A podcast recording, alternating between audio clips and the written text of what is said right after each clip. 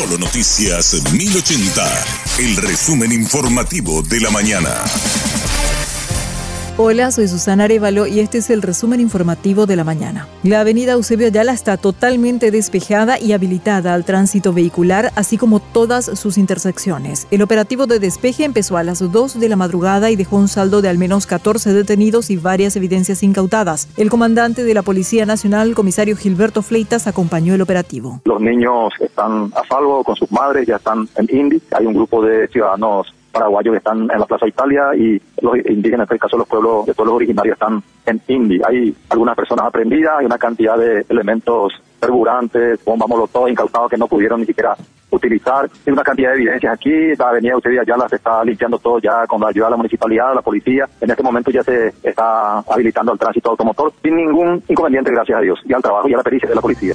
El comandante también contó que los manifestantes se negaron a visitar a su líder paraguayo Cubas en su lugar de reclusión. Explicó además las circunstancias en que Payo grabó el video que fue difundido ayer y cuestionado por integrantes de su partido. Le dije a los líderes si ellos querían visitarlo a su líder, al doctor Cuba, en este caso paraguayo, que yo le iba a acompañar personalmente como comandante, de tal modo que le escuchen a él allá en la agrupación. Ninguno se quisieron ir. Ayer el jefe, el director de la agrupación especializada, me llamó yo creo que a las 8, 7 y media de la mañana, y me dijo el señor paraguayo, quiere hacer una, quiere hacer un mensaje a, a los que están ahí en el de Ayala. ¿Y qué es lo que necesita? Y, tal vez un video o lo que sea, quiere enviar un mensaje. Bueno, autorícele, yo como comandante le voy a autorizar con mucho gusto qué mensaje, vamos a ver el mensaje que quiera enviar, un mensaje conciliador, un mensaje que esa gente no, no le pertenece, un mensaje que, que, él no le convocó a los indígenas, entonces no, con mucho gusto, y le autorizamos nosotros, y ese es el video que salió publicado ayer a la mañana.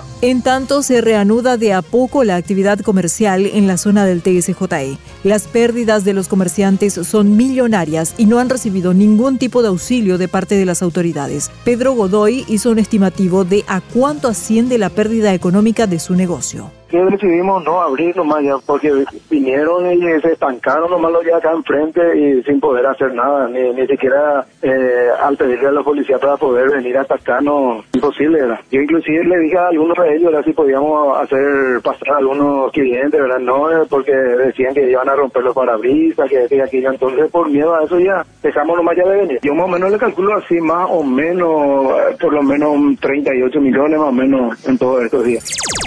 La fiscal Gladys González ya imputó al joven que mató a un motociclista tras atropellarlo por homicidio doloso y pidió al juzgado penal de garantías la prisión preventiva. El día de ayer fue presentado el requerimiento de imputación en contra del ciudadano, el muchacho este que conducía el vehículo de plataforma BOL. Se presentó eso en el juzgado de garantías permanente de San Lorenzo y eh, se pidió prisión preventiva. Ahora lo que estamos nosotros teniendo como Ministerio Público la hipótesis del caso, en la hipótesis del caso, nuestra, perspectiva es totalmente diferente. Nosotros tenemos la carga de la prueba y sostenemos de que vamos a poder, probar el homicidio doloso. La defensa ejercida por el abogado Jorge Benítez adelantó que pedirá una pericia accidentológica. Pueden haber otros elementos que llevó a ese desenlace, ¿verdad?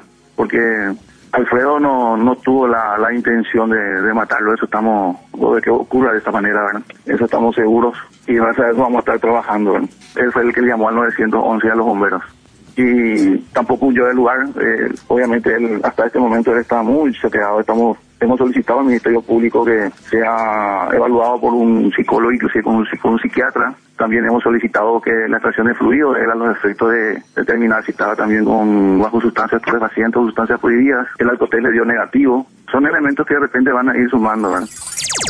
El presidente de Ecuador, Guillermo Lazo, decidió disolver la Asamblea Nacional. Argumenta que el poder del Estado está enfocado en desestabilizar el gobierno mediante un juicio político en momentos en que la nación emprende una lucha frontal contra el crimen organizado. Reiteró su inocencia e invocó el artículo constitucional que lo habilita a disolver el Congreso y convocar a nuevas elecciones.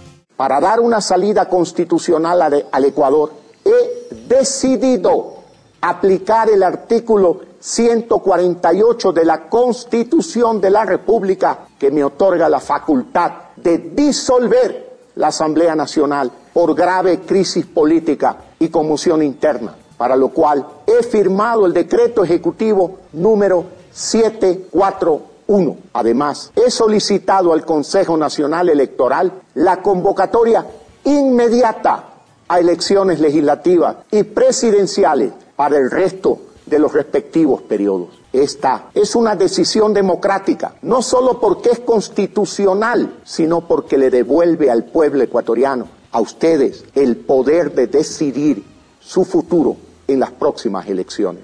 Esta es la mejor decisión posible, que nos abre el camino a recuperar la esperanza, la tranquilidad y permitirá al gobierno centrar todos sus esfuerzos en atender las necesidades de las familias ecuatorianas.